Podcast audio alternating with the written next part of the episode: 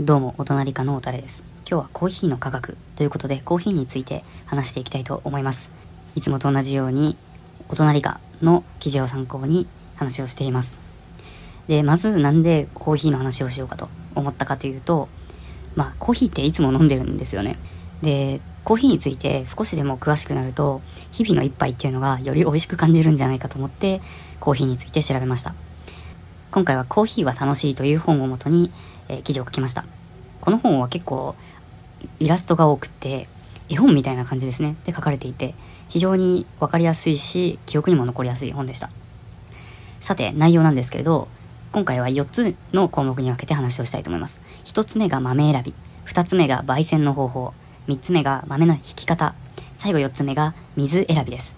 本当は、最後のその入れ方っていうのもポイントになってくるんですけど、まあ、入れ方ちょっとややこしいんで、今回は別に考えたいと思いますんで、えー、この4つ、豆選び、焙煎、引き方、水選び、この4つを話したいと思います。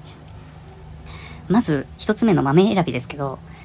いろんな種類の豆があるんですけれど、アラビカ種っていうやつとロブスタ種。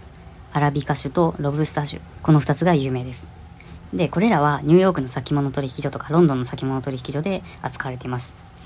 で、こいつらは大体コモディティコーヒーって言われてるものなんですね。コモディティっていうのはよくあの、コモディティ化とかいう言葉で使われたりしますけど、同質にするなんかこう、なんていうんですかね。どこでも一緒の均質な味にするなんかそういう意味合いがありますね。で、ほとんどがコモディティコーヒーなんですね。生産しているうちの99%はコモディティコーヒーです。で、残りの1%がスペシャルティーコーヒーって呼ばれてる選ばれし豆なんですね。アメリカの委員会で認定を受けてる100点満点中80点以上のスコアを叩き出しているコーヒーなんです。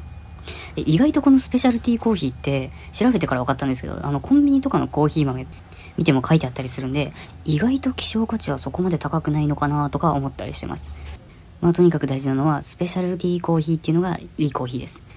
ごいスペシャリティって言ってもいいみたいですけど、なんかこのコーヒーの世界ではスペシャルティっていうみたいですね。あと豆選びはシングルオリジンかブレンドかっていう違いがあります。要はいろんな農園のコーヒー豆を混ぜてやってるのがブレンド。で、ある農園で生産されたコーヒー豆だけを使ってるのがシングルオリジンです。ちょうどウイスキーなんかと一緒ですよね。で、シングルオリジンで本当に美味しいものを選ぼうとすると、やっぱり選定とか難しくて、毎年の気候とかにもよって変わったりするんで、どうしても高くなってしまいがちなんですね。逆に言うと、美味しいコーヒーが飲められるということです。一方でブレンドコーヒーっていうのはいろんな農園の味を混ぜるんで味が安定するっていう特徴があってまあ安いコーヒーにも使われます。安いコーヒーであればあるほどより種類を混ぜてブレンドしてるみたいです。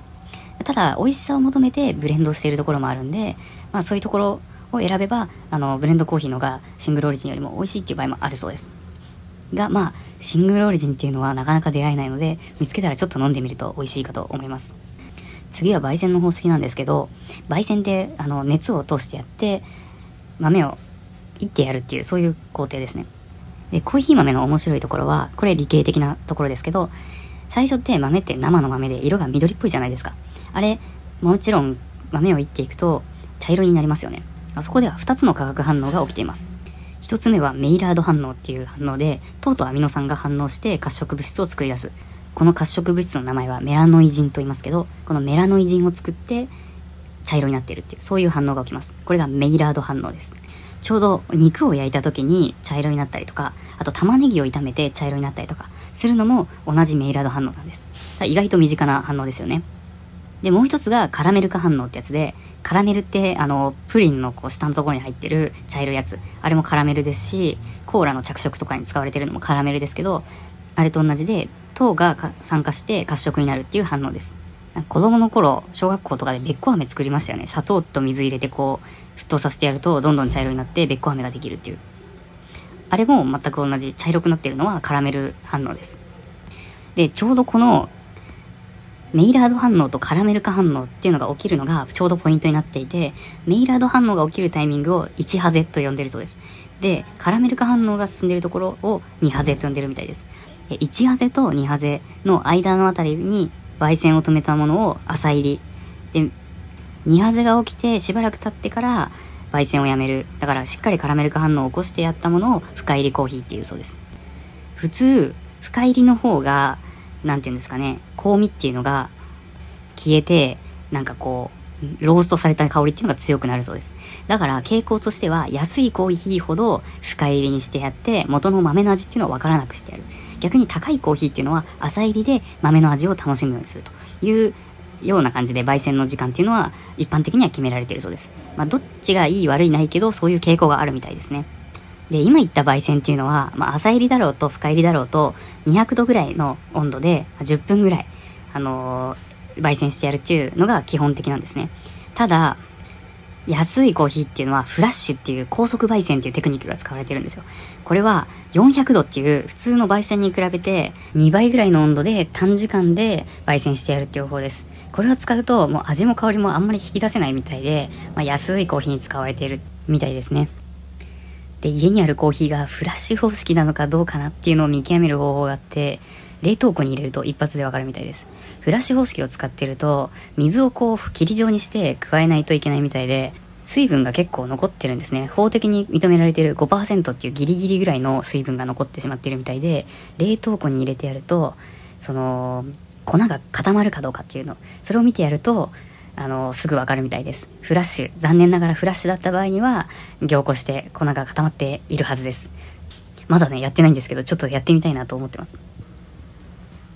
じゃあ3つ目の豆の引き方についてですけど、まあ、今回は入門編ということで、軽く道具だけ説明します。コーヒー豆を砕くんですけど、その時に使われる道具っていうのは、コーヒーミルっていう道具です。まあ、もしくはグラインダーって言います。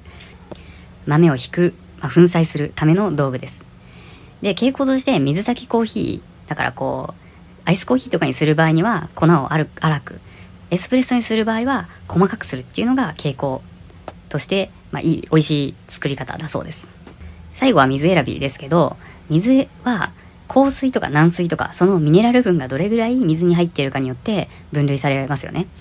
で、これ、軟水すぎても硬水すぎても味としてはあまり良くなくって、過去にテイスティングテストをやられたそうなんですけど、ちょうど 150mg リットルっていう、まあ、高度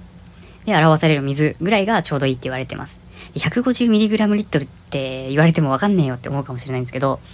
実は買ったミネラルウォーターの A4 成分の表の下のところに必ず書いてあると思います。で、まあ、この本にはボルビックが紹介されてて、まあ、世界中どこでも手に入るボルビックですけど、高度は 130mg パーリットルっていうなかなかいい値です。まあ、これが本では紹介されてました。で、そういう視点で見てみると、日本では結構軟水の水が多く、軟水だと 30mg パーリットルってかなり、あのー、高度が低いみたいです。ただ、見つけたのが、